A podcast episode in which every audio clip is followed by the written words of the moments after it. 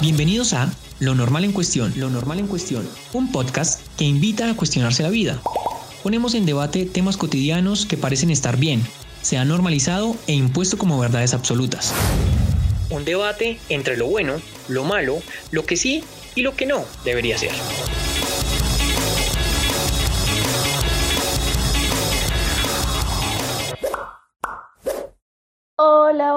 Amigas, ¿cómo están? ¿Qué más? ¿Qué se cuentan? ¿Cómo se topan? Bienvenidos a un nuevo episodio de este su podcast, Lo Normal en Cuestión. Hola, José. Hola, ¿qué tal a todos? Gracias por estar aquí una vez más. Hoy muy, muy agradecidos porque tenemos un, un tema bien chévere, un tema que va para largo y que nos gusta un montón y, tenemos invitada también. Pero entonces el tema es fuerte. sí, y, es, es, de interés para todos. Tenemos muy claro que los que nos escuchan van a estar súper al pendiente de esto, pero seamos normales y volvamos a nuestra costumbre de presentarnos. Quien les habla es Marcela Ruiz, ya escuchamos a José Pataquiva y hoy tenemos una súper invitada que se llama Erika Arias. Erika, ¿cómo estás? Hola, hola José, hola Marcela, ¿cómo están? Bueno, soy Erika Arias y estoy muy bien, gracias a Dios. Gracias por la invitación, es un privilegio estar aquí. Y el tema es buenísimo y Dios, no sé ustedes cómo van a hacer para editar todo esto porque esto va para largo. Vamos a hablar tendido. ¿Cuál es el, cuál es el tema de hoy, José? Explícanos a todos. Yo, yo siento que este es un tema que a uno le preguntan cada rato, o sea, la persona con la que uno vaya conociendo, sale esta pregunta de la nada y uno no sabe por qué ¿O cómo? Es como curiosidad. Yo siempre me pregunto. Es como un requisito. saber el tipo de cosas, como la lista que uno hace cuando conoce a alguien, esa pregunta está incluida en esa lista siempre. Sí, debería ir en la cédula. Incluso, incluso muchas veces no va la pregunta directamente, pero sí va de manera indirecta cuando estamos en el colegio, ¿no? Y es como, eh, la voy a llamar de tal manera o lo voy a llamar de tal manera. Entonces siento que son cositas que también vienen implantadas desde que somos muy pequeñitos. O cuando tenemos, no sé, un peluche, entonces, ay, mira, se llama no sé qué. Bueno, en fin, cuéntanos, José, de qué se trata. a uno le preguntan si uno quiere tener hijos o no. Y la idea de este podcast es precisamente eso, que hay una noción compartida como, no generalizada, pero sí fuerte de tendencia en la generación millennial y centennial a no querer tener hijos. Entonces la pregunta del episodio vendría a ser esa, ¿por qué no queremos tener hijos? Y la razón de tener a Erika invitada hoy es porque precisamente ella entiende, hace parte de esta generación y entiende todo lo que implica ser parte de ella, pero tiene una particularidad y es que ella ya es mamá y no mamá cualquiera, es mamá de una niña muy, muy particular porque es muy fotogénica, es la niña que yo más, yo no sé, esa niña es genial, yo la veo y digo, veo una cámara y creo que sonríe de una, es como automático, no sé. Y es muy avispada, demasiado avispada por lo que hemos visto. Gracias. Le pondré este podcast cuando esté más grande. Por favor, Isabela, cuando estés grande, escucha esto y acuérdate de todo lo que tu mamá va a decir acá. Posiblemente tenga algo en contra, pero no la vayas a juzgar, por favor. Por favor. Y hay algo ahí. Yo me acuerdo, creo que si no estoy mal, tú habías hecho como una especie de video que querías que ella viera o que quieres que ella vea a los 18, algo así, no me acuerdo. Sí, fue cuando cumplió, ah, para que vayan a mis redes, ah, mentira, no.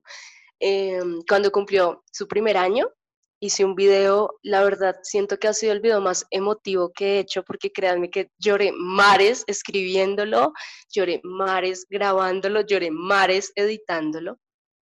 La maternidad que he vivido ha sido un privilegio. Amo a Isabela con todo mi corazón.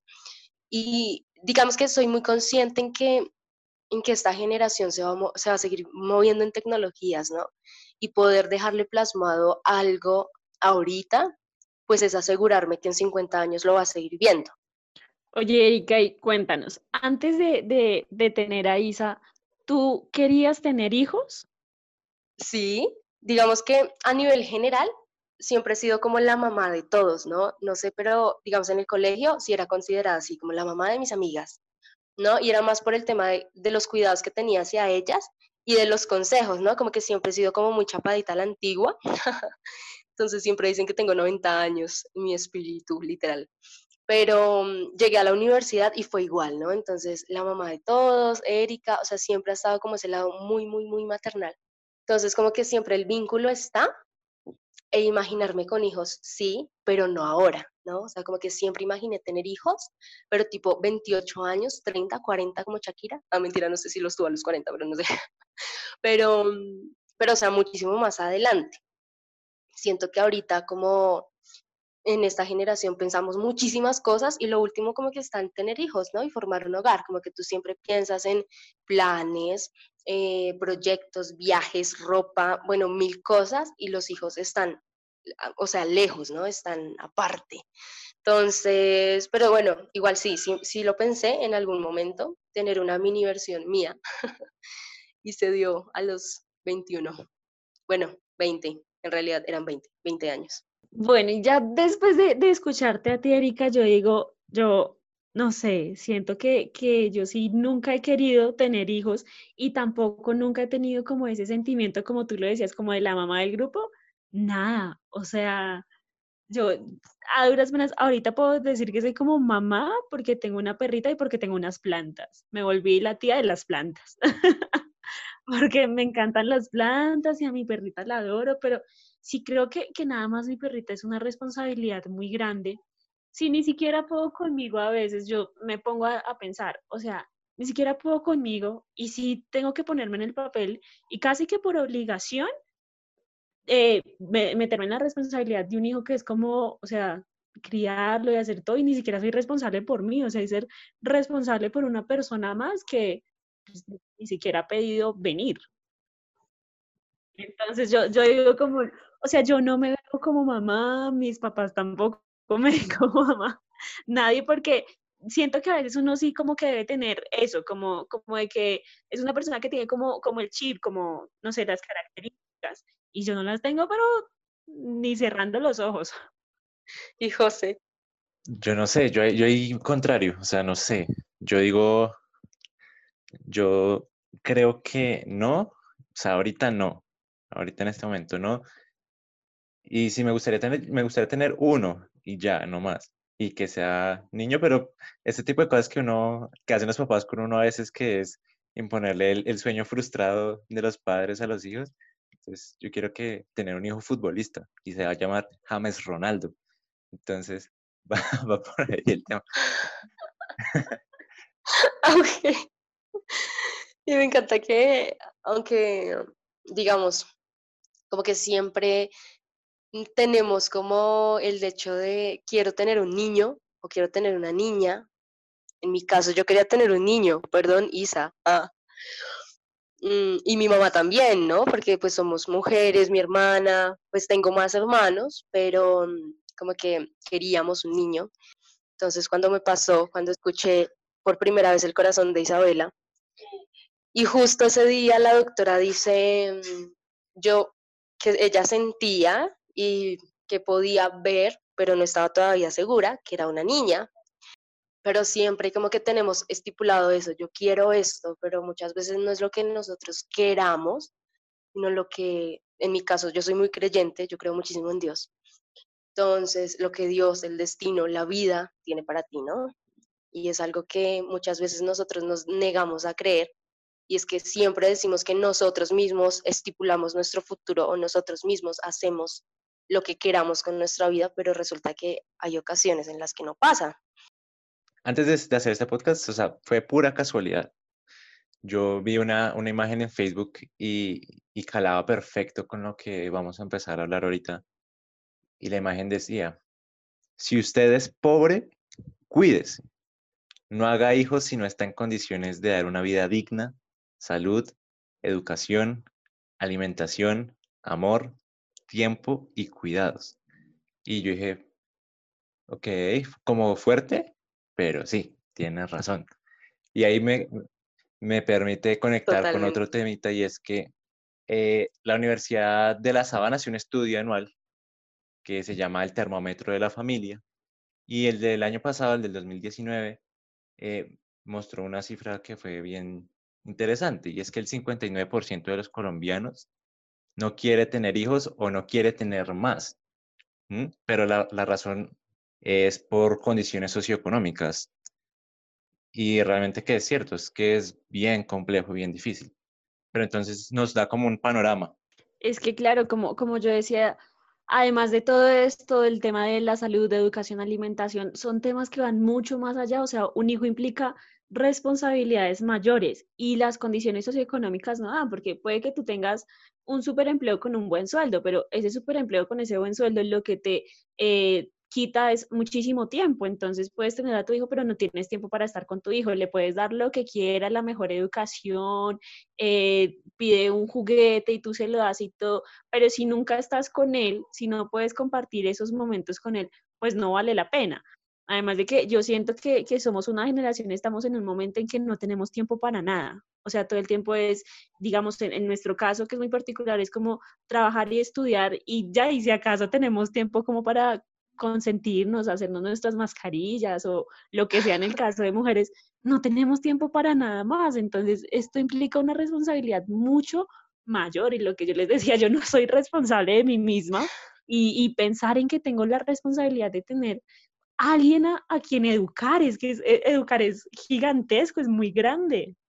Todo lo que ustedes dicen fueron mis miedos en el momento en que vi el positivo en la prueba de embarazo resulta que tenemos que ser conscientes, ¿no? Y son los métodos de planificación. Siento que mm, lo pueden repetir mucho en el colegio, pueden dar talleres, pero igual sigue siendo un tabú para esta generación en muchos sentidos. O sea, puede que para nosotros no, pero sí para los niños que vienen. ¿Por qué? Porque sus papás de alguna u otra manera también eh, contemplan el tema de la planificación como un mandarlos a. Entonces, mi mamá nunca me habló de planificación, mi papá tampoco. Y yo lo he escuchado en, la, en el colegio y en la universidad, pero una cosa es escuchar y otra cosa es hacerlo y empezar a ser responsables con nuestra sexualidad. Entonces, cuando, pues, ah, si le hubieran preguntado a la Erika de inicios 2018, muy seguramente esa Erika les hubiera dicho, tengo mil planes, quiero hacer esto, quiero hacer lo otro, y en ese momento estaba en un proceso para una beca en la universidad para irme para México. Entonces estaba haciendo todos los trámites porque pues fue por mi promedio y, oh sorpresa, pasé. Y pasé todo. y compré el pasaporte y ya estaba a días de comprar los pasajes porque ya tenía mm, hospedaje y, todo, y toda la cuestión. Y a la semana de comprar el pasaporte me entero que estoy embarazada. Entonces, literal. Pero el tema es que mm, muchas veces se plantean los embarazos como para si ustedes se la pasaban en esas, ¿no? Como que es lo que tú piensas, ¿no? Como que te la pasabas en esa con tu pareja, la, la, la, la, en fin, eh, o una calentura, no se cuidaron, en fin. Nos pasó algo bien particular y es que quedé embarazada con el, ¿cómo se llama esto? Eh, es que lo repetí como tantas veces que ya justo ahora lo olvidé. Pero no es el semen, sino es el líquido que va antes. El líquido preseminal. ¿Cómo se llama? El líquido preseminal. Es preseminal. El ah, preseminal. Ah, eh, peor. Pues yo quiero hacer acá un paréntesis. Un paréntesis a todos los que nos están escuchando y que creen que eso no pasa, vean, un caso confiable, el preseminal sí embaraza, por eso uno se tiene que cuidar y que poner el preservativo, sí, ajá, si no planifican desde el inicio, no que ay, ya solamente cuando vamos a entrar en onda bien es que me lo pongo, no, o sea, desde el inicio. pasa. Eh, sí, quedé embarazada con el preseminal. Eh, sí, en realidad lo he repetido tantas veces que se me olvida ya porque Dios es, es como un milagro, ¿no? O sea, no un milagro, sino es como retrágico, como tan de malas. Digo, no, pucha, yo no lo supero, la verdad. O sea, acabo de escuchar y estoy en shock. Sí, entonces, advertencia. Pero tú, ¿cómo supiste que fue con el presente? No, esto ya, esto, lo cortan, ¿no? esto lo van a... Me mata. Entonces, ¿por qué sé que es con preseminal? Porque después hubo semen, ¿no? Entonces, fuera, por decirlo así. Entonces, sí, entonces ahí es donde Ah, tú ves que es preseminal. ¿Y por qué lo tenemos como tan, tan específico? Porque después yo viajé y duré como tres semanas de viaje y volví y esa semana, o sea, ese un domingo en la iglesia me hice la prueba de embarazo. Mi vida, o sea, en serio que yo voy a hacer un libro, se los juro. Esto está buenísimo. Es como, Sí, me enteré en el baño de la iglesia, Dios.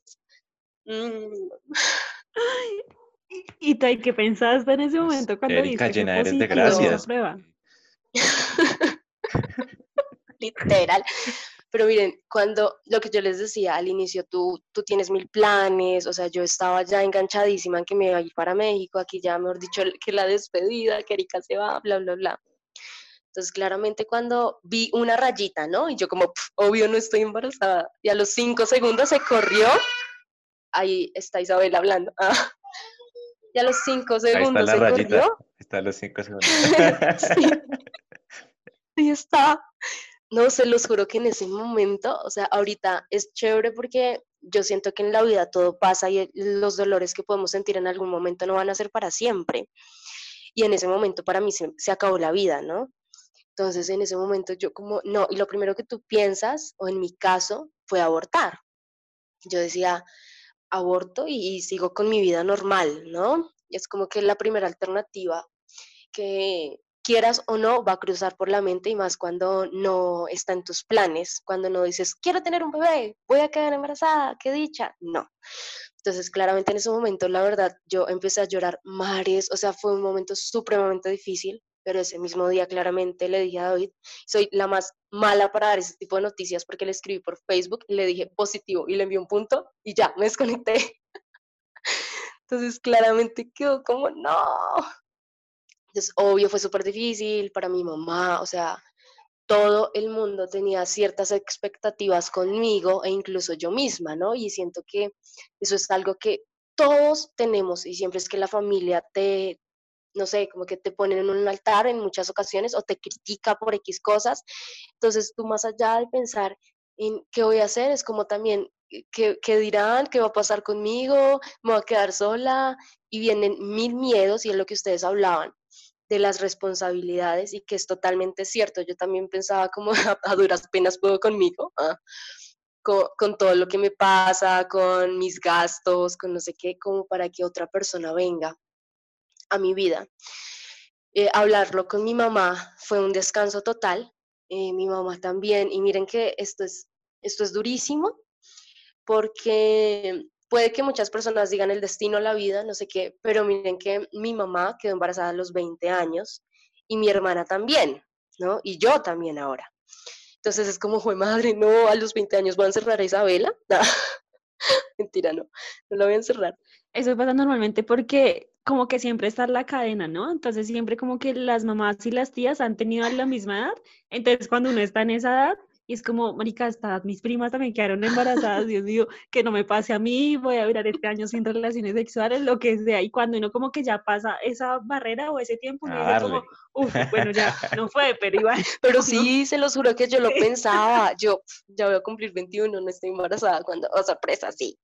Pero entonces al inicio es durísimo y, y es durísimo porque estás en, en una decisión, ¿no? Y, y algo que yo siempre he dicho es que yo decidí tener a Isabela. O sea, a mí nadie me obligó a tenerla. Y yo tampoco lo hice porque toca, toca tener a Isabela. No. O sea, porque tenemos que ser conscientes y en realidad soy muy, en ese sentido, feminista. En realidad hago parte de una colectiva feminista que se llama Las Violetas. y, y, es algo que siempre hemos, hemos pensado y es que nosotras como mujeres tenemos el derecho a decidir, decidir sobre nosotras mismas. Y cuando me enteré de Isabela y cuando me enteré pues que estaba en ese, em, embarazada y demás y pasaron todos mis sueños y mis metas y demás en la mente, pues ustedes que creen, yo no podía dormir, o sea, hubo noches, días enteros en los que no podía dormir. Bueno, eso, eso fue un domingo que me enteré con prueba de droguería y el lunes en la mañana mi mamá me acompañó a hacerme la prueba de sangre. Cuando yo vi ese positivo, para mí la vida se volvió pequeñita y mis sueños también, todo, porque a nivel general, a pesar de que estamos en el siglo XXI, decir que vas a ser mamá es que las otras personas piensan que ya te estancaste, es que ya no vas a poder, ya, mejor dicho, se te fue la vida, se te fueron los sueños, se te fue la juventud, ¿no? Y es como que tienes 21 años, no has disfrutado nada. Y puede que sea cierto, que falte mucho por disfrutar, pero se los juro que no es un impedimento. Sí requiere más responsabilidad. Y en realidad siempre he sido responsable, ah, pero esta vez claramente implica más responsabilidad y más paciencia incluso, porque no es solamente el hecho de tener una hija, sino que es la sociedad que te empieza a imponer ciertas cosas y es, bueno, y ahora tienes una hija y ahora te vas a casar con el papá de la niña. ¿Y qué va a pasar con, con, la familia? Porque es importantísima la familia para los niños. Y sí, totalmente, pero la familia puede estar constituida de diversas maneras y no por eso tenemos que seguir ciertos lineamientos que nos están imponiendo. Entonces, a pesar de todo lo que pasa y a pesar de que somos nuevas generaciones y a pesar de todo esto, pues cuando tú dices estoy embarazada, pues uno es un shock para todo el mundo, tengas los años que tengas. Y dos, es, es como si tú misma te pusieras una barrera enfrente con esa palabra, estoy embarazada, porque tú misma haces que las palabras de afuera tengan poder en la mente, en tu propia mente. Entonces, claramente cuando yo empecé a decir que estaba embarazada, porque la verdad a mí no me gustan los chismes, entonces yo preferí decirle a todo el mundo en la universidad que me saludaba, literal, hola Erika, ¿cómo estás? Y yo, hola, muy bien, estoy embarazada. Así. Hoy saludamos todos, porque... No, o sea, yo, yo les decía, yo prefiero mil veces decirles que el otro semestre yo llegué aquí con la pancita y empiecen los rumores, ay, Erika está embarazada, ay, no sé qué, y esas cosas. O sea, yo quería vivir mi maternidad de la mejor manera y más porque en un momento dejas de pensar sí en ti, porque eso sí pasa, y empiezas a pensar en ella y yo empecé a pensar en Isabela. Bueno, en ese momento no sabía que era Isabela, entonces yo juraba que era un niño y que lo iba a llamar Emanuel. O sea, yo no tenía nombre contemplado de niña, perdón, hija, otra vez. Pero mm, claramente cuando, cuando empecé todo esto, de que ya un mes y de que tú te sientes normal, ¿no? Como que tu cuerpo está normal, pero, oh sorpresa, en serio, está alguien creciendo adentro y que es absolutamente increíble. Cuando eso pasa, yo en realidad empecé a pensar, o sea, literal, y decía, esto no lo voy a repetir, o sea, este embarazo no va a pasar dos veces. Y yo quiero vivirlo bien, ¿no? Entonces por eso empecé a, a decirlo a todo el mundo, a mi familia, como sí, y obviamente mm, estás vulnerable, muchos comentarios, ser mujer en este país y en el mundo entero sigue siendo tan difícil, es, es un reto ser mujer, ¿no? Y es un reto. De hecho, sí, cansa. O sea, te imponen tanto, te critican, te, mejor dicho, es como si las demás personas quisieran vivir tu vida porque lo estás haciendo mal. Y, y a nivel general, ¿no? Entonces es un rollo porque es difícil, entonces ahora eres tú y entonces ahora es, eh, es una bebé más, eh, estás dañando el medio ambiente, o sea, sé que hay muchísimos grupos y activistas y colectivos, etc., que dicen, no, no vamos a tener hijos y es totalmente respetable, pero también es respetable decir que sí, quiero tenerlos, ¿no? Y tampoco puedes juzgar a alguien porque los quiere tener. Entonces, es, es eso, es, es, saber respetar las decisiones de los demás. Pero bueno, ¿qué, ¿qué, fue lo que a ti te llevó a tomar la decisión de no abortar? O, o sea, ¿cuáles fueron tus argumentos para decir, quiero tener a Isa? Primero porque siempre quise tener hijas, bueno, hijos, bueno, a nivel general. Eh, y vivir la experiencia me apasionaba muchísimo verla crecer, ver crecer mi panza y saber que estaba ahí y que cuando se empezara a mover, que se sentía, o sea, vivir la experiencia a nivel general me apasionaba muchísimo. Segundo, sentir el apoyo de mi mamá, o sea, independientemente de todo, siento que si tú tienes el apoyo de una persona, sea la que sea, tú vas a tener como esa fuerza de decir sí y yo voy a poder, ¿no? O sea, es como, no es un impedimento. Y claramente el papá, cuando le comenté al papá, él también, obvio, fue súper difícil, él ya era papá de otra nena, entonces pues la verdad sí fue algo súper duro también para la familia de él y demás, pero él estuvo súper pendiente, o sea, no puedo negarlo, él fue la persona más atenta con el embarazo, pero bueno, todas esas cosas me impulsaron, la verdad, imaginarme una versión mía, imaginarme a alguien con mi mismo genio, aunque ahorita es Dios mío, Isabela. ¿Por qué saliste igual? Pues yo siento que se parecía a mí. Creo que eso le pasa a muchas mamás, que es como, pucha, la tuve nueve meses, hice todo lo posible, me alimenté lo mejor para que fuera lo mejor y resulta siendo igual al papá. O sea, qué mal hice. Es verdad. Es verdad, y ahí es importantísimo, ¿no? Tener una buena relación con el papá, porque sí, porque muchos casos se han visto y eso también siento que, o sea, va muy ligado a lo que, a este programa. Y es que esta generación, a nivel, bueno, no sé, no puedo generalizar, pero sí puedo decir que muchas personas de las que conozco no quieren tener hijos porque no hay una estabilidad emocional con la pareja y entonces no, no lo planean a futuro o simplemente dicen, no, o sea, no, ese tipo como papá sería terrible, bla, bla, bla. O incluso hay parejas que, bueno, les deciden tener el hijo, pero miren que en esta generación muchas de las parejas que deciden tener hijos ahorita están separadas. Y, y es algo que se ve muchísimo en esta generación y es que tienen hijos y bueno, sí, lo aceptan, la, la, la, la, pero, ay, no, y lo demandé y lo odio y lo detesto y no se acerca y bla, bla, bla. Y entonces siento que eso también es un rollo gigante. Sí, sí, sí, total. Sí, porque, bueno, ahora llegamos a un punto y es que nosotros tenemos siete argumentos de por qué los jóvenes no queremos tener hijos y queremos ver tu contraparte porque yo siento, estoy segura y espero no equivocarme, que pues tú también pensabas lo mismo antes y obviamente tu perspectiva cambió totalmente cuando tuviste sí, Y el primero es que eh, el contexto mundial no da ganas para traer a nadie al mundo, como vivir en, e, en este mundo no dan ganas de traer a alguien más a que viva las situaciones que nosotros tenemos que vivir, que pues igual cada quien lo vive según su perspectiva, pero es que no, no es tan chévere pues vivir en este mundo en este momento. Lo que yo les decía ahorita y es que todo depende del contexto, de dónde estás, dónde estás ubicado literalmente en el tiempo ah, y en el espacio literal. Y es que para mí puede que ser mamá sea de alguna u otra manera algo, pues no puedo decir fácil, pero sí llevadero. Y otra cosa es que yo sea mamá no sé, en Israel, bueno, en diferentes lugares del mundo donde en realidad la situación está supremamente difícil.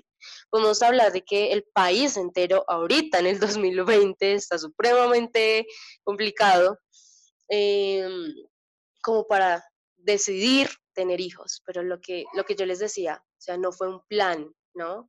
Isabela no fue un plan y siento que es algo que pasa comúnmente desde hace mucho tiempo eh, pero que antes como que lo veían más normal, ¿no? Era como que, uy, sí, estoy embarazada, pero pues no existían tal vez los métodos de planificación. Eh, bueno, tener hijos en realidad era un proyecto de vida, porque pues antes, pues como que en situaciones en el campo y demás, era que entre más hijos tuvieras, como que más abundancia, ¿no? Eh, y bueno, no sé, muchas cosas también machistas de que, ay, yo tengo 15 hijos y me van a respaldar cuando esté viejo. Bueno, son muchísimas situaciones. Sí, el contexto es totalmente difícil, pero si tú decides tener hijos, en mi caso como lo hice yo, em, planeo claramente criar a mi hija de una manera en la que también ayude a otros y siento que eso es fundamental. Si tú decides tener hijos, no vas a ser como el mal para el mundo, de criar a alguien que no cuide de sí mismo, no cuide de su entorno y no cuide de los demás. Y es algo que yo claramente tengo muy claro con Isabela y es que si decidí traerla al mundo es claramente para que ayude al mundo y ayude a las personas, no para que siga contaminando, no para que siga haciendo X cosas. Entonces, bueno, ahí está mi contraparte, sigamos. Claro, es que hay muchas personas que no tienen la, misma noción que tú tienes. O sea, no, creo que, o sea, estás muy centrada en lo que quieres que sea tu hija y muchas personas, yo creo que la gran mayoría no tienen ese mismo pensamiento y no tienen esa misma noción, sino simplemente traje un, un, hijo al mundo y ya, pero no saben con qué propósito y no han definido el propósito también, el, el, futuro de personas que quieren que sean sus hijos. Entonces, e, eso pues cambia el panorama obviamente un montón. Sí, y bueno, estos argumentos que estamos dando no son de nosotros, los encontramos en una infografía de cultura colectiva. Y, y el que sigue, no sé, este pues yo lo vería como no, no irrelevante, pero digamos el menos argumental, pero pues ya lo van a decir ustedes que son las mujeres. El, lo que dice esto es que, o sea, no queremos tener hijos, los jóvenes no quieren tener hijos por el esfuerzo físico del embarazo, pero no sé qué piensas.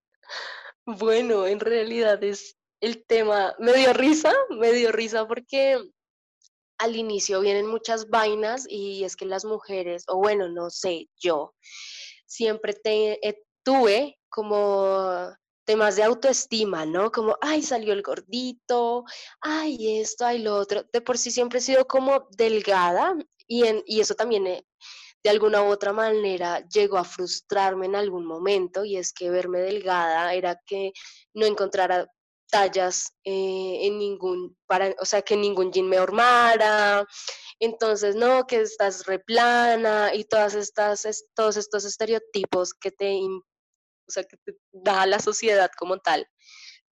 Entonces, para mí estar embarazada era claramente que iba a subir de peso y lo amé. Yo amé subir de peso, amé verme con piernas, amé verme con panza, pero claramente sí requiere esfuerzo físico, pero yo lo veo más hacia el esfuerzo del parto, ¿no? Y es durísimo. Y cuando ya se acerca la hora, entonces te empiezas a cansar más. Y sí, pero es llevadero, pero cuando ya llega el momento de que empiezan las contracciones, en realidad es cuestión de respiración. Aquí tips para cuando vayas a dar, tips cuando estés en el parto. Entonces, créanme que eso de que la respiración lo es todo, sí. O sea, aquí donde me ven, que nadie daba un peso por mí porque pensaban que era muy debilucha, y sí, lo sigo siendo, pero lo logré. y es que en ese momento e, es el tema de respirar, la, la, la, pero yo no lloré, yo no grité, el papá de mi hija está de testigo porque él estuvo en medio de todo el parto y demás. Y cuando nació Isabela, pues él no fue papá normal de que estaba al lado de la mamá dándole apoyo moral, sino que estaba al lado de la ginecóloga viendo cómo nacía. Dios, sí, lo sé. Tomando el video ahí de cómo salía Isa. Gracias a Dios no, grabó, no grabó, ¿no? Qué video. Pero, pero quedó grabado en su pues memoria. nació. Sí.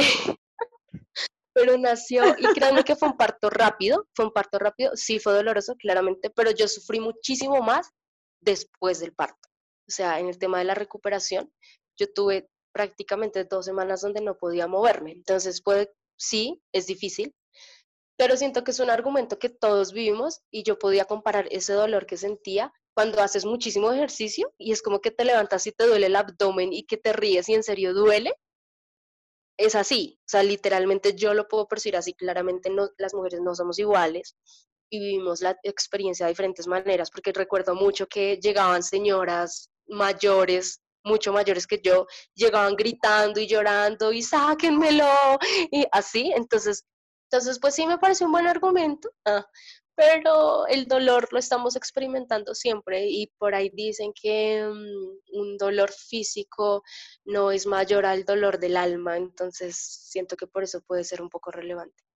Bueno, mi punto de vista de esto es que yo siento que es más como el, el esfuerzo físico, como tú lo decías ahorita, Erika, y es, y es como eh, la vanidad, ¿no? Entonces, de muchas mujeres, el hecho de que les vaya a crecer la panza, de que les queden estrías después, de que muchas, si no se cuidan y si no tienen esta contextura delgada, después de esto van a quedar como gorditas siempre. Entonces, siento que es más por, en cuanto a ese esfuerzo físico. Entonces, como que quizás ese no entre muy bien dentro de mis eh, como motivos para no tener hijos. No es como, como algo que me preocupe realmente. Eh, pero sí sé de, muchas mujeres que, que, sí tienen como esa mentalidad de es que el hijo me va a cambiar mi cuerpo, todo me va a cambiar, voy a quedar horrible, entonces no, por eso no tengo hijos. No, y créeme que si tú lo piensas así, así va a pasar. Entonces, sí, claramente Isabela está de acuerdo conmigo. Yo siento más que este, este, esta tercera opción es como para mí también una de las más fuertes y es que somos la generación mejor educada, pero de la misma manera la eh, generación peor pagada. Entonces, no, no vamos a tener, como, como lo decíamos, un hijo sale demasiado caro, demasiado caro en, muchos aspectos, y no vamos a tener para, para pagarles a ellos la vida que uno les quiere dar como padres, que siempre los papás quieren darle lo mejor a uno, ni tampoco para mantenernos nosotros. Entonces, no estamos en capacidades para atraer a alguien más teniendo en cuenta nuestra, nuestra generación, que muy estudiados podemos saber muchas cosas, hacemos cursos, lo que sea, todos súper preparados pero a la hora de que nos vayan a pagar, es súper mal pago todo.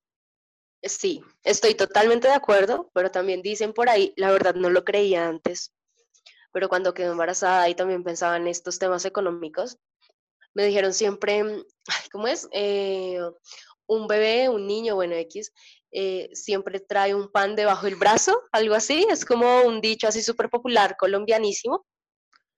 Y vean que sí, o sea, doy, doy fe en que es así, porque, mm, miren, tuve tres baby showers, o sea, fue, fue loquísimo. Y Oye, compré y nosotros pañales. íbamos a hacer un cuarto y nos sentimos ah, mal porque nunca lo hicimos. Ah, no, no, no, hay, no hay hora mala, ¿no? Entonces, si quieren, ah, les digo ya el, la talla de pañales. Pero miren que, exactamente, o sea, tú, tuve los baby showers y a Isabela le compré pañales hasta los 11 meses. O sea, imagínense, fue loquísimo, parecía real, pero les aseguro que no ha faltado nada en el hogar. Y, y lo que les digo, eso también implica como muchas cosas con respecto a dónde naces y etc. Pero pues en realidad siempre he sido como muy sociable, ¿saben? Y siento que eso también tuvo mucho que ver con, con tantos baby showers y, y, tanta acogida que tuvo Isabela y tanto amor para ella. Mm, a Dios gracias por eso. Pero siento que, que la economía, pues a nivel general, o sea, nos falta siempre, porque siempre somos muy buenos para quejarnos y para hablar de lo que nos falta y de lo que quisiéramos tener con respecto a un sueldo, con respecto a una vida económica mejor, etc. Pero de por sí, si, nos, si hacemos una comparación eh, con diferentes lugares del mundo, podemos decir que somos muy privilegiados en tener lo que tenemos ahora y en que muchas personas tal vez darían mucho por tener lo que nosotros tenemos ahorita. Entonces siempre yo he tratado de pensarlo así, siempre he tenido muy presente el tema de que es un privilegio hasta lo más mínimo o la más mínima cosa que tengamos o que podamos hacer. Entonces pensarme en Isabela más adelante, sí, claramente, o sea, es, es, es el momento, créanme, en que pienso en cómo le voy a pagar la universidad y en que ya lo estoy ahorrando. No he terminado ni de pagar la mía y ya estoy pensando en la de ella pero son situaciones que pasan. Ser una mamá muy responsable.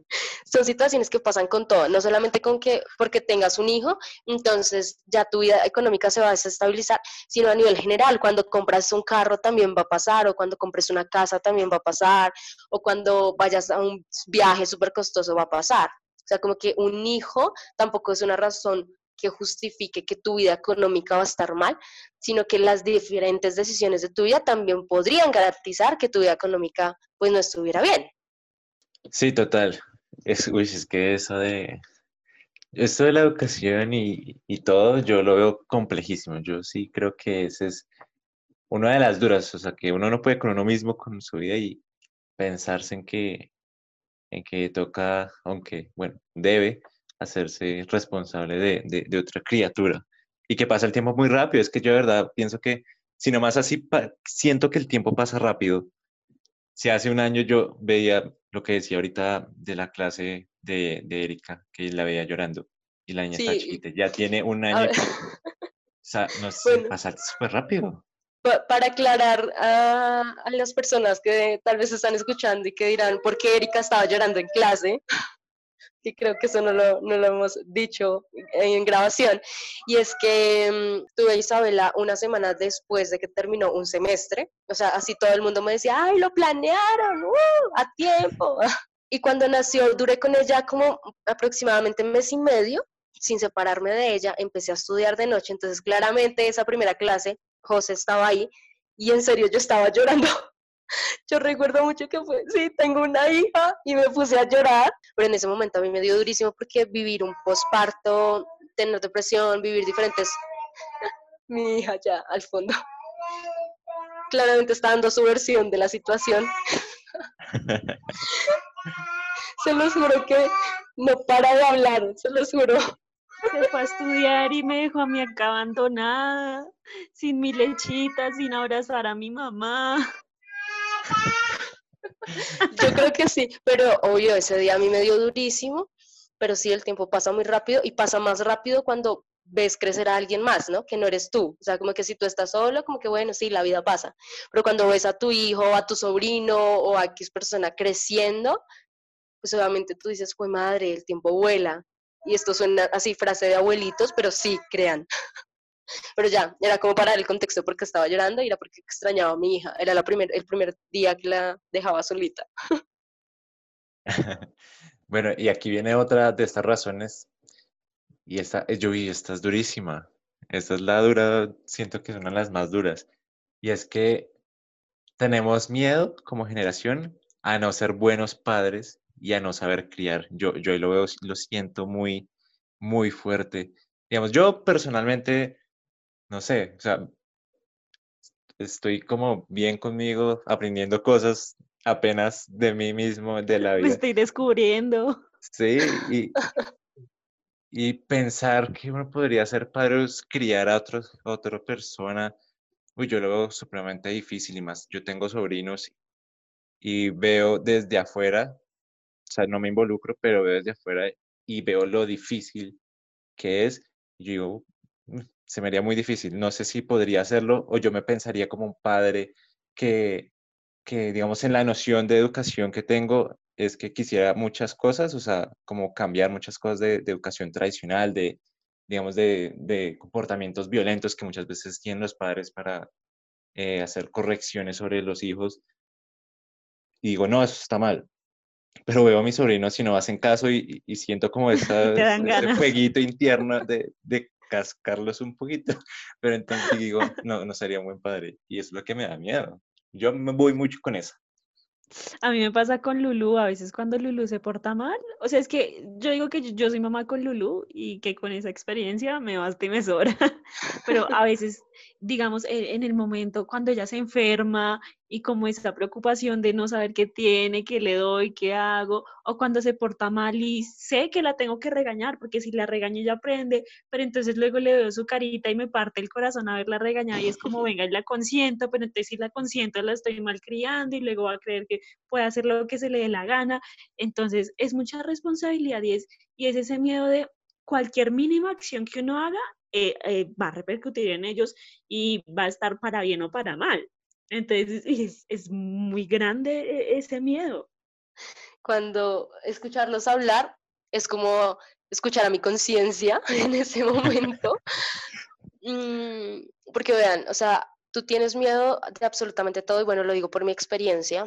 Cuando yo vi a Isa, cuando me la pasaron por primera vez, lo primero que hice fue eso, es como si tú hicieras así como un rastreo, ta, ta, ta, ta, ta, de todo, o sea, de pieza a cabeza, y lo que yo veía de era que tenía muchísimos puntitos amarillos en la nariz. Y ese fue como mi punto. Pero esa noche me quedé con ella. ¿Ustedes creen que pude dormir? No pude dormir, me daba miedo, me daba pavor, o que se cayera o algo. Y me dormí como 10 minutos y no la vi. O sea, no la vi, estaba a mi lado, pero no la vi. Y cogí las cobijas y las tiré al piso. O sea, Dios, me sentí la peor mamá porque en algún momento pude haber cogido a Isabela y la pude mandar al piso, ¿no? Pero gracias a Dios no pasó y ella estaba ahí. Y yo así, El primer golpe de la vida. No, y mi corazón a mil. Y así, y ahí empiezan los miedos, o sea, como que el miedo como mamá siento que nunca termina, ¿saben? No sé cómo los papás lo experimenten, pero tú como mamá o sea, tu mente va más allá de lo que tu hija pueda estar haciendo en ese momento. Entonces, para mí el miedo empezó ahí, después cuando tal vez lloraba en las noches y yo no sabía qué tenía, entonces yo me sentía mala mamá porque no sabía qué tenía. Entonces, puede que sean cólicos, puede que sea el pañal, puede que sea hambre, o sea, hay muchas razones por las cuales un bebé llora y no saberlo para mí era frustrante y ver que mi mamá sí lo sabía era aún más frustrante porque mi mamá no era la mamá, pero son cosas que se van adquiriendo, ¿no? El miedo que tenemos de ser padres lo tenemos como el miedo que tenemos cuando tal vez, no sé, seamos malos profesionales o el miedo de ser mm, malos tíos, o, o sea, siento que el miedo está a nivel general. Claramente el ser padres es mucho más directo porque es una persona que, que es tuya, ¿no? O sea, que literalmente es la mitad de ti. Entonces, es el miedo de, no saber las cosas, saber qué hacer. Y lo que tú decías de regañarlos, pegarles, gritarles, consentirlos, o sea, son decisiones difíciles, créanme, son muy difíciles. Pero, pero en el caso con Isabela, yo solo digo que, que doy lo mejor de mí. Sí, amor, doy lo mejor de mí, créeme. Ah, podría dar más, pero no puedo. Em, y, ya, o sea, eh, más adelante, cuando yo la vea más grande, podré decir si lo hice bien o si lo hice mal, pero igual ya no se podrá hacer nada. Entonces siento que es de, de disfrutarlo, ¿no? Y así es como con todo, con la universidad, con el colegio, con tu hobby, con todo. Siempre tenemos miedos, pero que esos miedos no nos impidan hacer lo que queremos y lo que sentimos. Y como mamá siempre tenemos como un sexto sentido y esto es brutal, porque es en serio. O sea, yo en la universidad tenía clases y sentía cuando Isabela tenía hambre o cuando estaba llorando. Era increíble. Y yo no lo creí hasta que me pasó la primera vez que sentí que tenía hambre, no, que estaba llorando. Y literal llamé a mi mamá así como, Isabela está llorando, ¿verdad? Y mi mamá, sí. Y yo, wow. yo, wow, soy buenísima. sí, es, es gozarnos y no podemos exigirnos a nosotros mismos, porque siento que así se nos va la vida. Tenemos nosotros acá también otra, otra característica eh, que posiblemente va ligada con lo que acabas de decir eh, en cuanto a lo de estudio y eso, y es que hay que escoger. Tienes dos opciones, o creces profesionalmente o crías porque eh, pues está, está esa noción, ¿no? Y, lo que yo les decía ahorita, como que si tú quieres crecer profesionalmente, eso te implica un esfuerzo grandísimo y un esfuerzo también en cuanto a tiempo. Entonces, o creces profesionalmente, te encargas de invertir la mayoría de tu tiempo en ese trabajo que deseas, en esa profesión que te apasiona, o escoges criar a tu hijo 100% quedarse solamente con ello. Siento que a veces pasa y es que uno ve eh, en redes sociales las modelos, las presentadoras, todas, que como que han planeado no tener hijos y que cuando lo tienen ya todas se salen de trabajar, porque ya como que tienen este, este pensamiento de que voy a criar totalmente a mi hijo, pero entonces también son personas que están acostumbradas siempre a trabajar y uno las ve a los meses o al año ya nuevamente trabajando.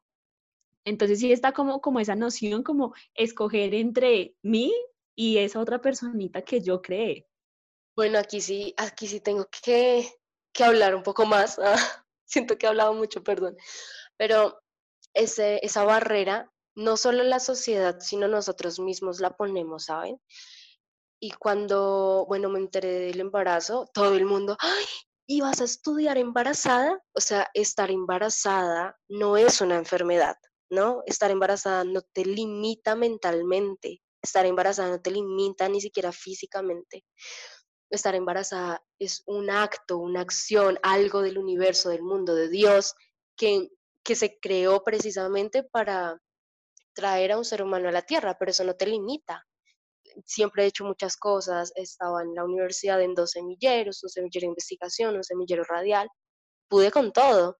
Entonces cuando nació Isabela, claramente fue, ¡Ah! Dios, ¿será que sí voy a poder? Porque en ese momento estaba con opción de grado, entonces tenía que terminar mi opción de grado, tenía clases en la noche, trabajaba en el día, entonces eran muchísimas cosas que las que estaba haciendo, estaba terminando unos semilleros, pero miren que nunca, nunca pasó por mi mente no vas a poder, Erika, porque mi mamá siempre estuvo ahí diciéndome como, sí vas a poder. Y este tema tienes que escoger, no, mentira, tú no tienes que escoger nada, tú tienes que seguir.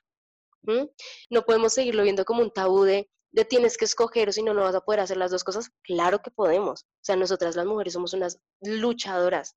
Entonces, aquí donde me ven, pude terminar perfectamente la universidad, terminé prácticas, o sea, absolutamente todo, pasé todo, gracias a Dios. Eh, pasé a la universidad y claro, es el momento en que le digo a mi familia que tenemos grado y es como, ay, ay, yo sabía que podía. Claramente, o sea, en ese momento sabían que podías, pero cuando recién quedaste embarazada es como, no, no va a poder, no va a poder. Sí, porque en realidad este es el inicio, yo, yo quiero hacer mil vainas a nivel profesional, quiero, en serio, quiero muchísimas cosas, incluso quiero estudiar otras carreras. Y, es un sueño que tengo y porque por tener a Isabela no, no va a parar. Incluso va a ser una motivación y sé que va a ser para ella, para verme y decir, mi madre, yo también quiero estudiar así, también quiero hacer esto y ya. Así que no, ese, con ese argumento sí no estoy de acuerdo. porque en serio, no, no, no tienes que escoger. Tú, tú puedes con todo. Uy, este, este es uno de esos que, que se usa bastante como un modo de, como de altruismo ambiental. Y es el que dice como, es que somos muchas personas en el mundo, somos demasiados, entonces hay que hay que hacer. Ya no es necesario traer más gente al mundo porque más contaminación y demás. Y me acuerdo acá de un, de un temita, de un caso particular hace un tiempo, no sé si como un año, año y medio más o menos, que se hizo viral una foto en, en Instagram en redes de, de, una pareja colombiana que subió una foto de, de un voucher de, de, una vasectomía. Y la vena se volvió viral. Siempre Se volvió viral, tanto así que no solo aquí en Colombia, sino en varias partes del mundo, tanto a favor como en contra. Y muchos de los argumentos de la, de la pareja eran esos. Eh, la contaminación, que ellos no querían y no se les despertó como el instinto, pero tal vez uno de los más grandes era, era eso, que somos muchas personas y que traer otra persona al mundo era como hacerle, como, no sé, como sumar algo, no sé si malo, pero era ese como el argumento. Era como, como ser cruel, eso fue muy controversial precisamente por eso, porque uno ve normalmente que las parejas celebran que van a tener un hijo, celebran la prueba de embarazo, celebran el baby shower, celebran el nacimiento, pero esta pareja fue tan particular que celebró el día en que el tipo se hizo la vasectomía. Y, ellos decían también que dentro de su grupo de amigos ya muchas personas lo habían hecho, pero que no había llegado a ser tan viral como ellos porque no lo habían publicado. Entonces, igual ellos seguían con que había sido la mejor decisión de su vida como les queremos compartir esta gran noticia literal, nunca seremos papás. Y la verdad, súper respetable, súper respetables sus argumentos, pero siento que a nivel general el mundo se encarga de dañar eh, en temas ambientales, ¿no? Todo depende de la manera en la que tú proyectes tener un hijo. ¿no? Y si tú decides en ese momento traerlo y tenerlo, eso implica que seas responsable no solamente con él, no solamente contigo, sino también con la sociedad. De qué manera este niño o esta niña va a ser y va a ayudar a una sociedad que está tan mal como ahorita. Bueno, que siento que, que eso también ya es más responsabilidad de, de los padres para ayudar como a ese ser a que no contamine y enseñarle, como tú dices, a que cuide su ambiente, a que cuide su entorno, porque tiene que entender que es, que es su casa. En cuanto a que hay muchas personas en el mundo, claramente hay demasiadas personas en el mundo. Y así como se mueren, también nacen. Eh, pero, pero también es como un tema de responsabilidad, o sea, también es de como hay muchas personas, pero es que también si tú vas a coger de deporte tener muchos hijos o si lo vas a hacer simplemente por los subsidios que da el gobierno, pues tienes un sentido en la vida que no es como tan el correcto, tan el que debe ser tener hijos simplemente como, viéndolos como por un sentido económico, por una entrada, porque entre más hijos tengo, más dinero me van a dar. Se ve en muchas ocasiones un negocio, ¿no? Entonces yo quedo embarazada por un negocio, porque incluso, no sé, los venden, los regalan.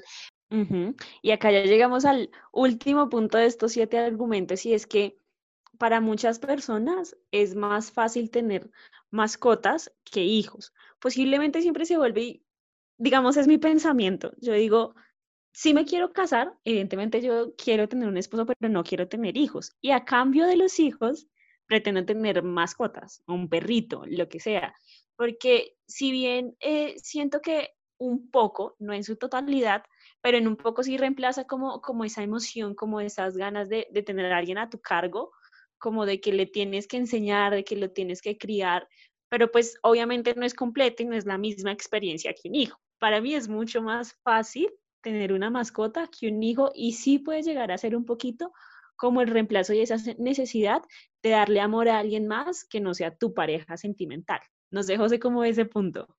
No, no es casualidad, realmente. O sea, parejas que no quieren tener hijos, es muy probable que si quieran tener mascotas.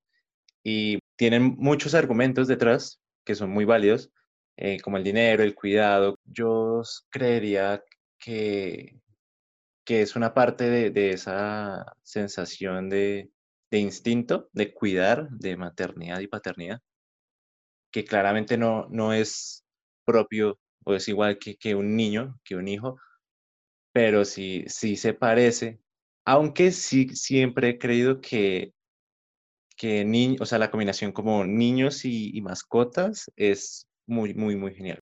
Es genial y es beneficiosa para ambas partes, para todas las partes. Pero como familia creo que un perro, una mascota es muy válido. O sea, y, pero lo que veo es que, digamos, eh, personas de la generación anterior a nosotros, digamos nuestros padres, condenan eso tremendamente.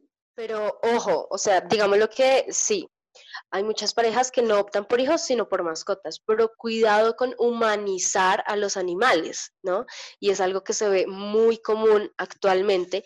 Y al, y al momento de humanizar a los animales, los animalitos pierden su identidad. Claro. Entonces, es algo que en serio, o sea, hombre, si vas a ponerle ropita a tu perrito y comprarle carro y comprarle casa, mejor dicho, hacer mil vainas, pues ten un hijo, porque no puedes quitarle la identidad a tu mascota por el hecho de que tienes miedo a asumir responsabilidades con un hijo. Cuando una mascota y un hijo implican literalmente, pues no puedo compararlos, pero sí implican gastos, ¿no? Pero claramente, si tú ves esa necesidad o si tú ves el quiero y siento en el fondo de mi ser ah, cuidar a alguien, pues ya no le tengas miedo, ten un hijo y críalo bien, ah, pero no humanices a los animales, porque no, eso no se hace. Claramente que es, es gente que sí, que en algún momento sí quiso tener hijos, pero a veces puede ser que no se les dé, porque también está esta, esta cosa de que hay gente que, que quiere tener con todo su corazón, pero no puede tener, y hay gente que no quiere tener y más fértil que cualquier cosa en el mundo. Y esto de los animalitos, y a mí me parece terrible. A veces es inevitable, y lo digo por experiencia, porque pues yo tengo mi perrita, y a veces es inevitable no intentar humanizarlos, pero siempre es como, como darle su sentido y lo que tú dices, su identidad, y decir como, pues es que este no eres tú, o sea, no hay que ponerles ropa, yo conozco millones de casos de gente que casa a los gatos, o sea, como que los ponen en matrimonio y uno es como, bueno, que les pagan colegio, pero no como colegio para, para guiarlo, sino colegio como toda su vida y colegio súper caro. Y le celebran cumpleaños, eso es una buena risa Sí, o sea, a, mí eso me parece tierno, pero no sé, o sea, eso ya, ya es como, como mucho. Yo también le tengo fecha de cumpleaños a mi perrita, porque sé exactamente cuándo nació, pero yo no le celebro la fecha de cumpleaños. No, pero es que gente le hace fiesta, fiesta, torta, invitan perros amigos, perros de la universidad, perro de la escuela perro del vecino, la cogí perro, entonces. y que no se le junten las perras, ¿no? Que no se le junte la novia con la amante. Bueno, entonces después de todo eso que, que estamos hablando ahorita, a mí me surgieron como unas preguntas aparte de, de, lo que estamos diciendo, pensando en todo. Yo se las voy a plantear y ustedes me van respondiendo. Yo acá les voy a decir primero lo que pienso. Entonces, lo primero lo primero es que si las generaciones anteriores, o sea, nuestros padres y tal vez los de antes, eligieron ser padres o les tocó, ¿sí? Porque digamos que hoy nosotros podemos, o por lo menos sabemos que podemos decir, que era lo que decía Erika hace un momento, y sabemos y entendemos que existen mil formas de planificar, pero entonces, ¿antes existía eso o no? Y además que asimismo, como que hoy en día, a través de todo lo que entendemos, creo que el modelo tradicional de familia que, que nos han presentado se volvió un mito. Entonces, lo que hablamos de los perros, o sea, de no, no reemplazar, pero digamos que ya, ya no, la familia no es eh, esposo, esposa, niño, niña, perro, tipo Simpson, Sí, hay muchas formas, entonces que se ha vuelto un mito y si, si esas generaciones les tocó elegir o no pudieron elegir y que de igual forma bajo esa forma tradicional que el matrimonio también se puede acabar, o sea que, que para, para toda la vida, que era parte de esas generaciones anteriores, tanto en el trabajo y en todo, o sea, un trabajo para toda la vida, eso también es un mito. Hoy uno se puede casar y se puede divorciar y no hay reparo, o sea, no hay que sentirse socialmente mal. Por eso, no debe, no debe ser así. ¿Cómo lo ven ustedes? O sea, ¿tuvieron la oportunidad de elegir ser padres o les tocó ser padres? Mira que yo ahí tengo algo muy curioso y es que según mi mamá, ella me planeó, pero hay que entender que mi mamá me tuvo cuando yo tenía 17 años. Entonces yo me pongo a pensar, ¿cómo, o sea, qué tiene que estar pasando por la cabeza de alguien a los 17 años querer tener un hijo? O sea, yo, yo le digo como, mami, no me mientas, o sea, si no me planeaste, no hay problema, igual estoy en el Dímelo. mundo. Sí, sé sincera conmigo, pero ella me dice, no, yo la planeé porque yo planificaba, dejé de ponerme la inyección y yo le dije a su papá, yo quiero tener un bebé con esos ojos, con esa boca, no sé qué, y tal cual, salí igualita con mi papá, hasta en el genio. Y así como, no la viste haber pedido tan exactamente, pero bueno, pero es, según ella, sí, sí me planeó. Y en cuanto a lo que tú dices de, de, de la noción de familia y todo, sí me causa, causa algo de curiosidad y es que siempre en los matrimonios infelices, en las parejas infelices, está la excusa es que no me voy, no la dejo, no lo dejo por los hijos. Yo digo que eso ya no pasa en esta Dios. porque, o sea, sí, mu- muy chévere y todos los papás poner la felicidad de sus hijos ante las de ellos, pero es que pensemos en que si los niños van a ver que los papás están todo el tiempo peleando, pues qué, qué felicidad es esa. Entonces, siento que ya para este tiempo no es una excusa decir, es que sigo con él o ella por el niño o por la niña. Dijiste algo totalmente válido, leíste mi mente. Bueno, primero eh, le pregunté a mi mamá y efectivamente no me planeó, pero pues aquí estamos. Eh, ya nada siento que hacer. sí, pues ya, ya qué. ah. Pero siento que antes no, no estaba esta, esta toma de decisiones con respecto a sí o no, eh, y más siendo tú mujer. Entonces, pues claramente es entendible y el valor también, ¿no? Las épocas cambian y en algunos casos era un poco más difícil. Pero viéndolo con el tema de la familia y demás, eh, miren que incluso conmigo pasó, ¿no? Entonces tuve a Isabela, bueno, estaba embarazada y entonces ya empezaban los temas de, ay, ¿y se van a casar? ¿Y para cuándo? Incluso el papá, recuerdo mucho, si me está escuchando se va a reír de esto, el papá incluso me propuso matrimonio, ¿no? Pero siento que Ay, ¿en también fue como, sí, lo juro, pero fue la presión también, ¿no? La presión que le hacia él, hacia mí, hacia todo el todo general. Y entonces, no, que ya sí, que boda, que no sé qué, que no sé cuántas, pero en el fondo, mm, en el fondo era como, no, o sea, no estamos en el siglo, no sé, no sé cuándo pasaba esto, cuando te obligaban a casarte con la persona con- de la que quedabas embarazada, cosas así, porque te obligaban, ¿no? Sí. Es, no, el tema de, bueno, y hazlo por tu familia, entonces pasaban diferentes situaciones y bueno, pasaron en realidad en la que ya pues nosotros decidimos como que terminar la relación y eh, entonces iban las presiones, digamos, por mi lado de, ay no, pero, pero tú debes creerlo, o sea, debe- debes creerlo y perdonarle X cosas y vuelve por tu hija y, y hagan un hogar y no sé qué, y no, o sea, X, tenemos que cancelar eso totalmente. Con David siempre dijimos eh, que prima la felicidad de Isabela y que, que chévere, o sea, literalmente que chimba, decíamos, que nos vea como amigos, ¿no? Como bien tranquilos, nos saludamos, la, la, la, la, que sí, tiempo con el papá, tiempo con la mamá, y tranquilos, y cada quien con su vida, ¿no? A nivel sentimental y emocional pero que nos vea bien tranquilos. Qué mal, qué feo, qué tortura que un hijo o una hija tenga que ver a sus papás odiándose o, ay, es que usted hace 10 años me hizo esto y con cosas sin superar y, y con peleas y con vainas, porque claramente eso no es una estabilidad emocional para tu hijo. Tener un hogar no garantiza, un hogar así, de esa manera, tradicional, se podría decir, no garantiza que tu hijo sea completamente feliz. Tomar una decisión realmente de, de tu salud también mental y emocional, porque eso lo va a sentir tu hijo, es, es lo que tienes que hacer. Es un reto, sí, no es fácil, claramente. Mm, llegar a pensarlo de esta manera es un proceso que tienes que vivir, pero sí es una decisión que uno tiene que tomar y te- que tiene que ser sabio y ser consciente que si tú en serio estás mal, si esa persona te genera desestabilidad, desequilibrio emocional, si, no sé, tal vez puedes decir que es tóxico, tóxica, em, Lo pues que ya, es el común de hoy en día. sí, ¿no? O sea, como que como que ya lo alejas, o sea, aleja esos temas emocionales y, se consiente y aparta las cosas, aparta tus rollos emocionales con la vida de tu hijo de tu hija. Y eso en realidad fue lo que, pues es lo que hemos estado haciendo con el papá de mi hija. Y pues yo actualmente tengo una pareja y, um, y eso también, ¿no? Es como un tabú. Ay, ¿cómo es que vas a tener otra pareja que no es el papá de tu hija? Por Dios. Y, ay, entonces empiezan comentarios y entonces también es un rollo con la familia, aunque la verdad mis suegros son lo mejor de la vida. Ah.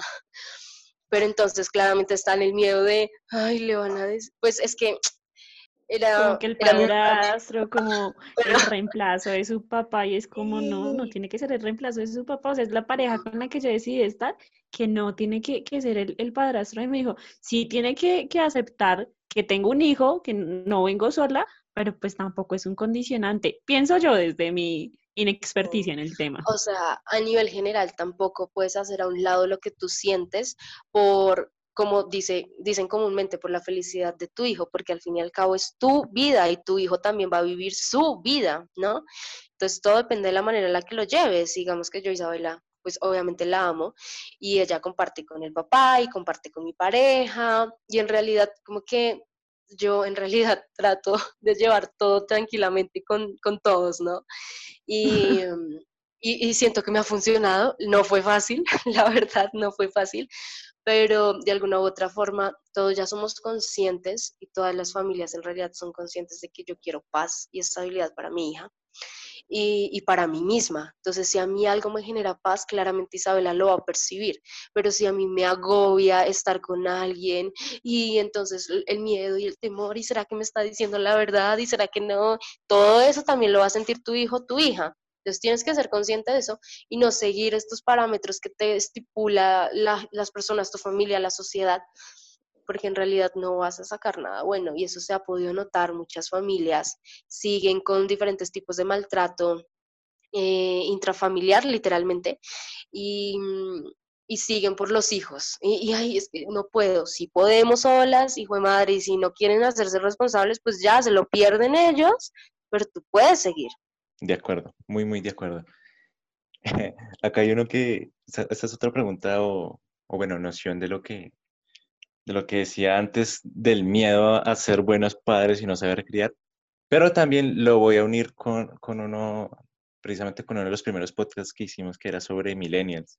Nos describíamos como millennials y es que somos una generación cambiante, o sea, que nos gusta cambiar, como experimentar cosas nuevas, de hecho, Avanzar. sí, o sea, no, movernos, estancarnos. ¿sí? sí, total. Y digamos, en el trabajo, creo que, o sea, creo que hay un promedio más o menos de, de mil días que un, un, un, millennial más o menos está en un trabajo, o sea, más o menos tres años está en un trabajo y cambia. Así esté bien, así se sienta bien y cambia, o sea, porque nos gusta eso, ¿no? Y yo creo que... Sí, es necesidad también, constante de cambio, de, de, de, no estancarse, de seguir. Uh -huh. Y, que, y, creo que eso también se va a reflejar en esto que estamos hablando, porque como generación, tal vez, o sea, tengo una noción y también en las relaciones, y es que nos genera un miedito como que evitamos los compromisos fuertes o los compromisos a largo plazo en todo. Y entonces creo que ahí la noción de tener un hijo no es tan fácil, porque es que un hijo es para siempre, no es cosa como que dices, no, bueno, ya no, no, no lo quiero en tres años, no, no te puedes desarrollar sí. de él. O sea, no es como una relación o un trabajo que tú puedes decir, lo termino, ¿sí? No es algo así. Entonces yo ahí me pensaba una cosa y se las quiero plantear. Yo me pensaba como un tipo de experimento. Y entonces digamos que a uno le dan la posibilidad antes de, y puede funcionar como una estrategia de pedagogía de, de educación sexual. No sé, que a uno le den un, un tiempo la posibilidad de, de, tener la experiencia de criar y tener un bebé para ver lo bonito, o sea, lo que se siente bonito. Un tiempo, no sé. Eh, un día completo, ocho días, tres días con un bebé. Pues eso hacen, o bueno, eso, eso, yo veo que hacen en las películas y es que como, pues evidentemente... Pero es que es un huevo, o sea, es un huevo, mantén el huevo, tu hijo es el huevo. No, un, con bebés como de, de juguete. ¿No? O sea, Pero algo real para que uno sienta la persona, o sea, lo bonito de, de, criar, de ver a una persona moverse y que uno está a cargo. yo me acuerdo que una vez salí con una amiga y tenía un hijo y tenía ocho meses de chino y yo ni sabía cómo coger ese berragor que se movía. Yo, ¿cómo cojo esta barraca cosa que no se queda quieta nunca? Pero el experimento también va por los dos lados, o sea, deja, tener ese tiempo para, para sentir la experiencia de, de, de convivir con un, un, bebé, un hijo así, para vivir lo bonito, pero también en otro momento un tiempo para vivir lo difícil. ¿sí? No, no me refiero solo a, la crianza de bebés, sino a, la crianza de, educación, de lo bueno, lo malo, de enseñar ese tipo de cosas, para que uno tal vez pudiese tener como una noción mucho más amplia y decir al final como generación si sí o si no.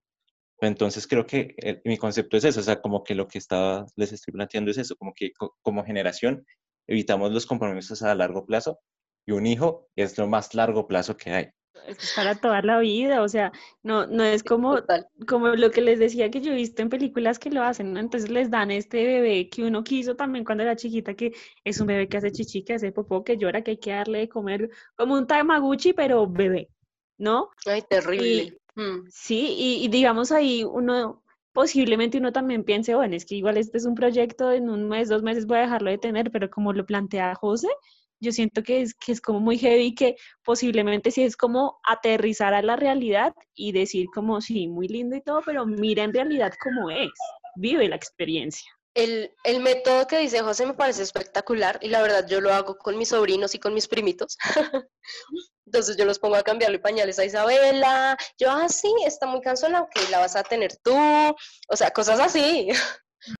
Esta generación le tiene miedo al compromiso en todos los aspectos. No, podemos ver el compromiso como solo el matrimonio, sino a nivel general, con todo. Pero rompamos esos miedos. estar comprometidos es magnífico Siguiendo con esto, yo tengo otras nociones y es que además a veces ser padres es una presión netamente social, ¿no? Entonces me pasa que yo tengo 24 años y tengo con mis primas, yo tengo más primas que primos, ya todas tienen hijos y la cosa es que entre todas nos llevamos de a un año, o sea, yo soy la menor de las del medio y todas ya tienen hijos y pues todas a mi edad como que ya al menos tenían su primer hijo. Entonces todas son como, bueno, y Marcela que ya tiene 24 y el, el hijo para cuándo? Y yo soy como, no, es que yo no quiero, yo no deseo tener hijos. Y, y, no, pero ¿por qué? Pero eso luego le van haciendo el amor, no sé qué, y lo que yo decía, o sea, llegó una época en mi vida en que luego. Los, sí, o sea, yo, yo digo como, ni siquiera lo pienso luego porque ellas dicen, no, pero ¿qué tal más adelante? Y yo, es que dentro de mis planes de vida no está. Y yo veo, yo, yo vivo enamorada de, de la hija de una prima que cuido, María Lucía, yo la amo, yo la adoro, esa niña acá es la luz para todos en mi casa, pero yo no me veo criándola, ¿me entiendes? O sea, yo, yo la tengo a ella y la cuido y no soy como, ay, tan chévere, yo también quiero tener la mía.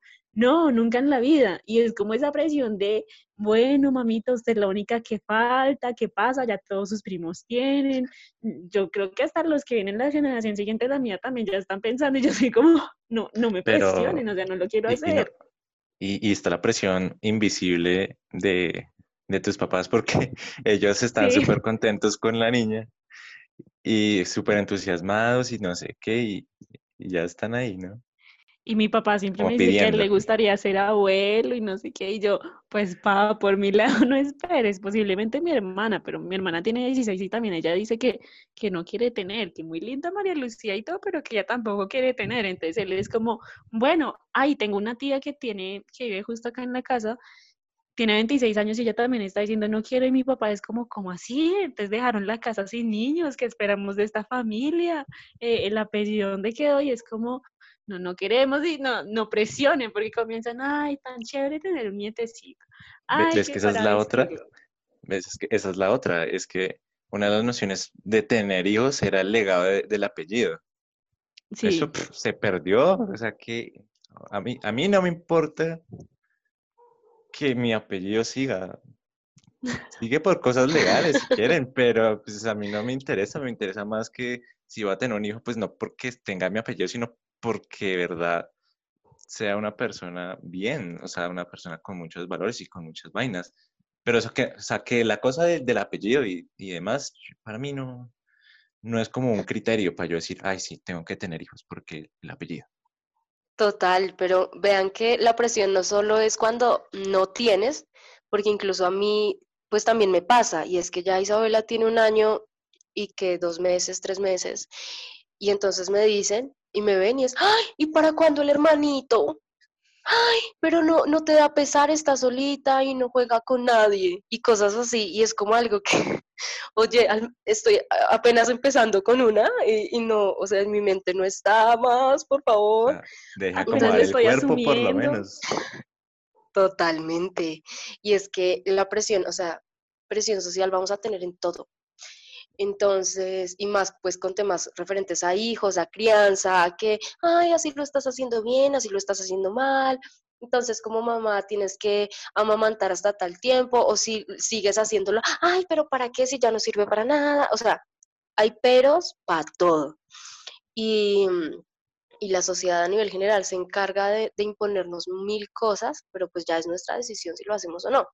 Entonces, pues normal, si ustedes no quieren tener hijos, pues no, y súper bien y súper respetable, y ya la familia en algún momento lo entenderá, pero también tienen que respetarlo, porque también es algo a los que ellos estaban acostumbrados y que tenían absolutamente normalizado, y era que dicha tener muchos hijos, porque eso es abundancia, ¿no? Y que dicha que nuestro apellido exactamente, y bueno, muchas más razones por las cuales eh, una persona pues se siente como bendecida, literal, por tener hijos, nietos, bisnietos, etc.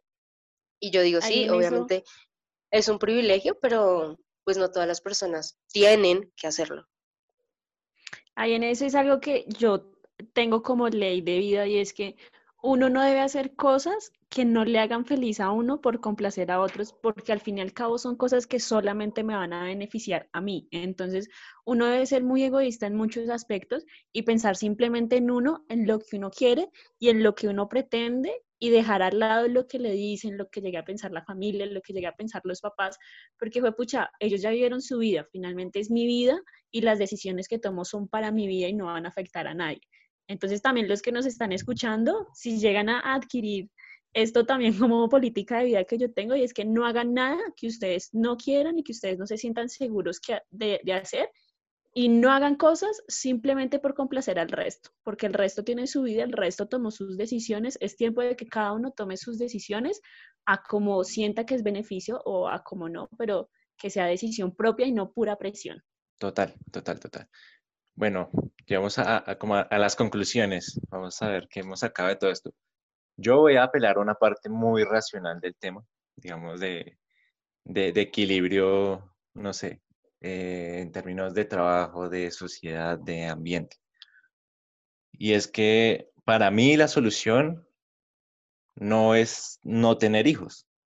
La solución no es esa. O sea, si, si los argumentos son ambientales, de que hay mucha gente, que hay mucho esto, pues la solución realmente no es no tener hijos, eh, la solución es tenerlos, si los va a tener, si lo siente que quiere tenerlos, pero de forma responsable. ¿Y a qué me refiero con eso?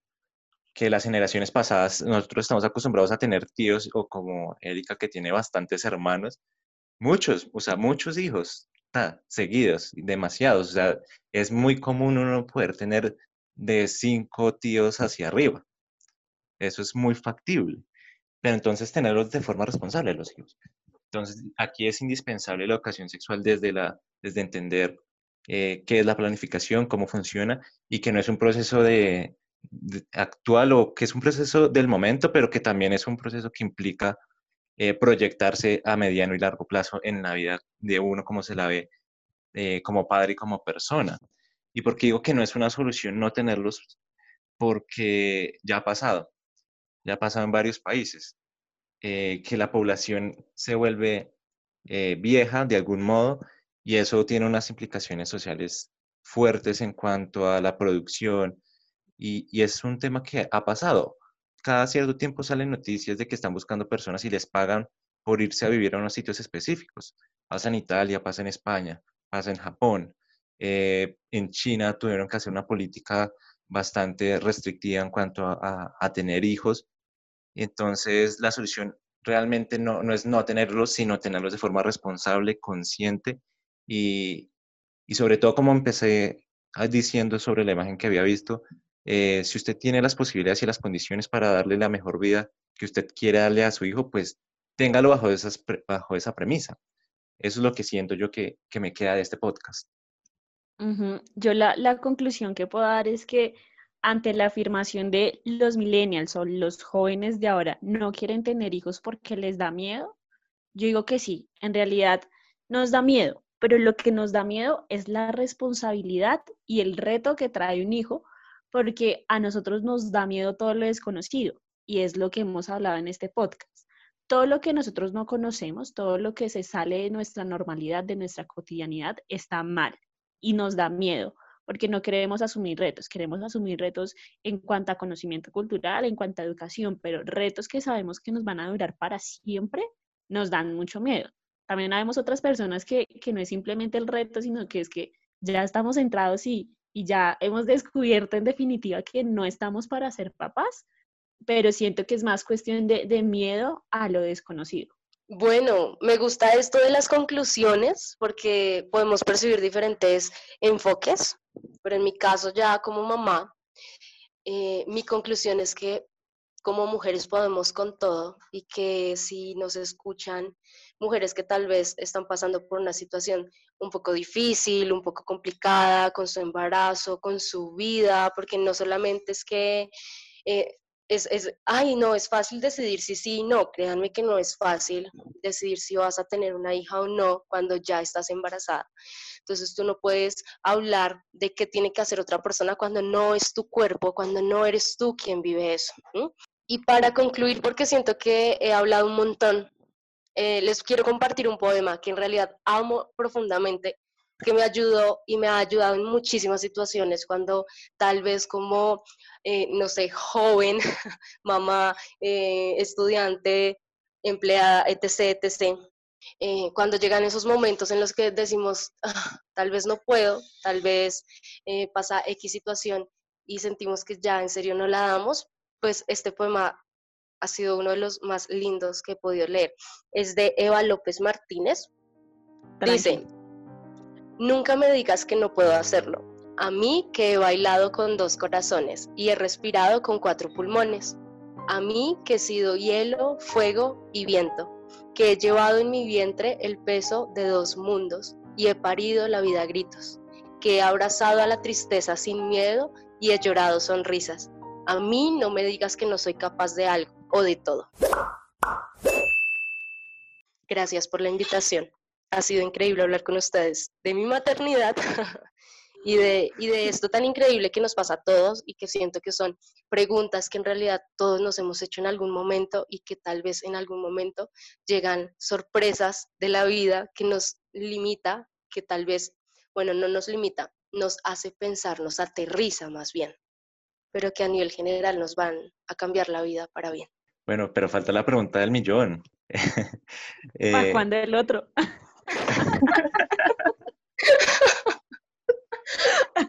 ¿En serio es la pregunta del millón? ¿En serio es esa? Pues si quieres tener más.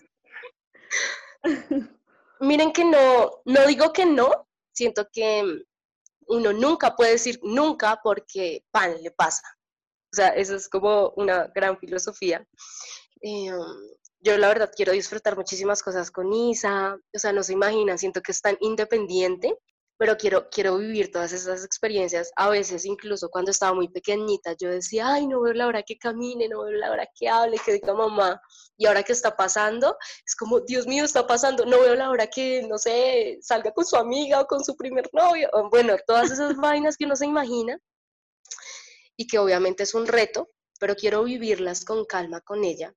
Mm, y no sé, pensar en cinco años si un hermanito o si un perro. Pero bueno, ya respondí sus preguntas. ¿Alguna otra más? No va a haber un tercero, eso sí lo tengo claro.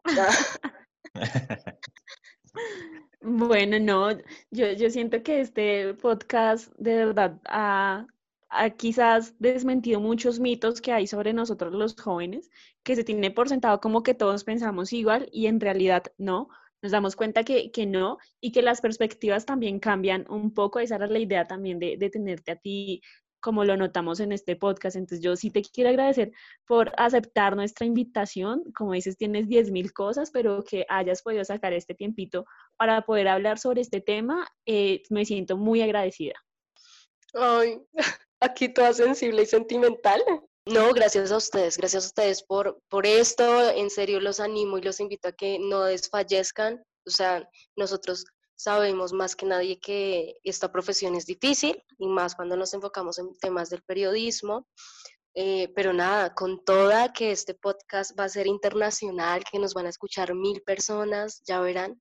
Eh, les deseo muchísimos éxitos, que cuando estén muy, muy, muy, muy arriba, recuerden a Isabela y le hagan una entrevista ah, para que le pregunten cómo soy de mamá. Ah. Eh, pero nada, muchísimos, muchísimos éxitos. Gracias a ustedes por la invitación. Es un privilegio estar aquí. Claro, no a ti. Muchas gracias. Eh, y claro, pues vamos a ver. Yo, yo pagaría por ver la reacción de Isa cuando le muestres tu video, cuando escuche este podcast, cuando entienda un montón de cosas. Muy chévere. Gracias por todo. A todos los que nos escucharon también, gracias. Y bueno, nos escuchamos en otra próxima ocasión. Ya saben que esto es lo normal en cuestión. Y amigos, recuerden que ese diario se cuestionan casi que todo, escúchennos y juntos nos cuestionamos la vida. Chau, chau. Se cuidan. Bueno, pronto. Un besito. Y ahí. A planificar.